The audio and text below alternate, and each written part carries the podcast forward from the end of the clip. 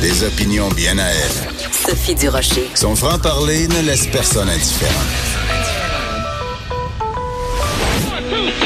On n'est pas obligé d'être d'accord.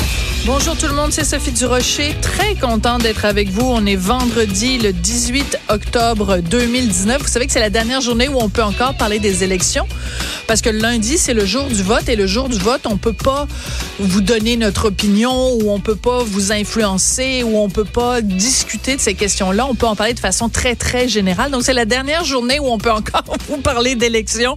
Alors, je pense que vous allez en entendre pas mal parler euh, aujourd'hui. Bien sûr, évidemment, samedi et dimanche aussi, mais samedi et dimanche, moi, je suis pas en onde. Alors aujourd'hui, c'est sûr que je veux euh, faire quelques derniers commentaires concernant les élections. Je veux revenir, en fait, sur une chronique de mon euh, collègue Antoine Robitaille. Il faut absolument que vous alliez lire ça sur le site du Journal de Montréal, Journal de Québec. Ça s'intitule Choc ethnique dans Saint-Léonard, Saint-Michel.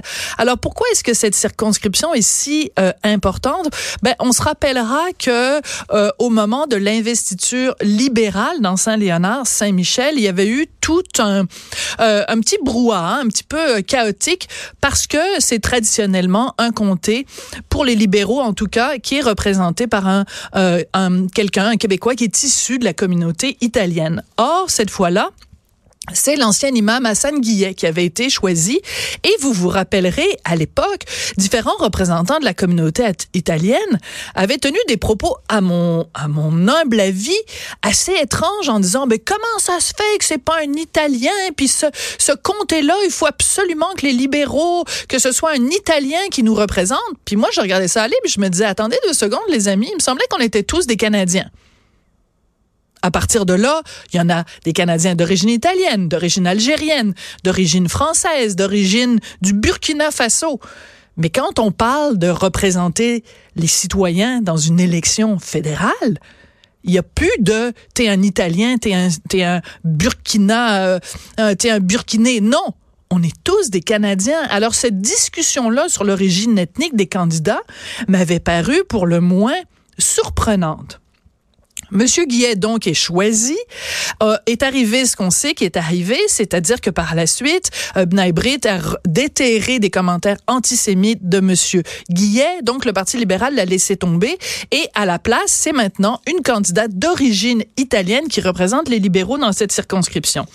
Mais ce qu'Antoine Robitaille nous raconte dans le journal de ce matin, c'est qu'il y a eu tout récemment à Radio-Canada un reportage auprès des libéraux, donc dans cette circonscription, et qu'on entend à un moment donné un représentant libéral dire à propos de Saint-Léonard, Saint-Michel, on veut pas un candidat, ça c'est pas moi qui parle, hein, c'est quelqu'un de l'organisation libérale. On veut pas un candidat arabe dans Saint-Léonard-Saint-Michel. Ça a toujours été un candidat libéral, mais italien. Même québécois, ça n'aurait pas dérangé. Fin de la citation. Vous rendez-vous compte le nombre de problèmes qu'il y a avec cette déclaration-là? On veut pas un candidat arabe. Ben, c'est de la discrimination. Comment ça se fait que les libéraux, qui sont supposément si multiculturalistes, font de la discrimination selon l'origine ethnique des candidats? Et en plus, la personne rajoute, euh, même québécois, ça aurait pas dérangé. Ben, je veux dire, les, les, les gens qui sont d'origine arabe sont pas des Québécois? Les gens qui sont d'origine italienne sont pas des Québécois? Depuis quand, au Parti libéral, on fait la différence entre des Québécois de souche et des gens qui sont d'immigration récente ou d'immigration ancienne? C'est absolument hallucinant ce genre de propos. Et comment se fait-il que les observateurs qui sont toujours prêts à déterrer des commentaires discriminatoires ou supposément discriminatoires quand ça vient du bloc, par exemple, sont restés silencieux sur ce genre de commentaires-là émis par des libéraux?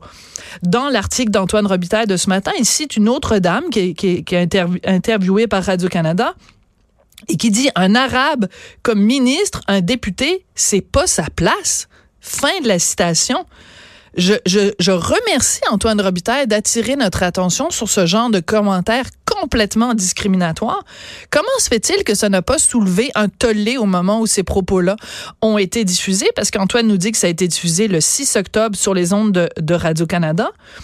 Et de façon plus large, je pense que ça nous amène à réfléchir à la notion de vote ethnique, de choc ethnique. C'est le titre de l'article d'Antoine Robitaille.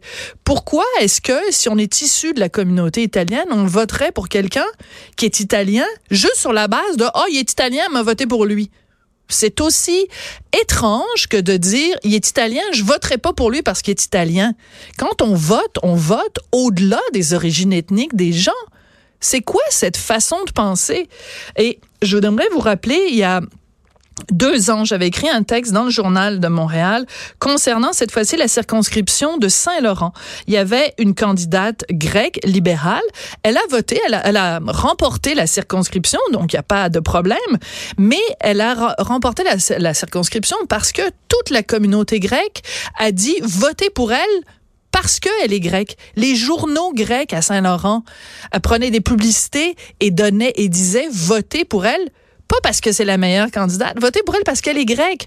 Et je répète ce que je disais au début, voter pour quelqu'un à cause de son origine ethnique, c'est aussi étrange, pour rester poli, que dire je ne voterai pas pour lui ou pour elle à cause de son origine ethnique.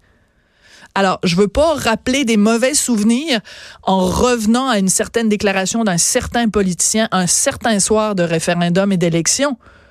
Mais il faut faire attention le vote ethnique, soit on dit que c'est mauvais et que c'est quelque chose qui doit être dénoncé, soit ça passe comme du beurre dans la poêle. Mais je, serais très surprise que quelqu'un dise Oh, moi, m'a voté pour lui parce que c'est un Québécois de souche et que ça passe comme du beurre dans la poêle. Alors voilà, c'était mon commentaire euh, pré-élection en ce vendredi 18 octobre 2019.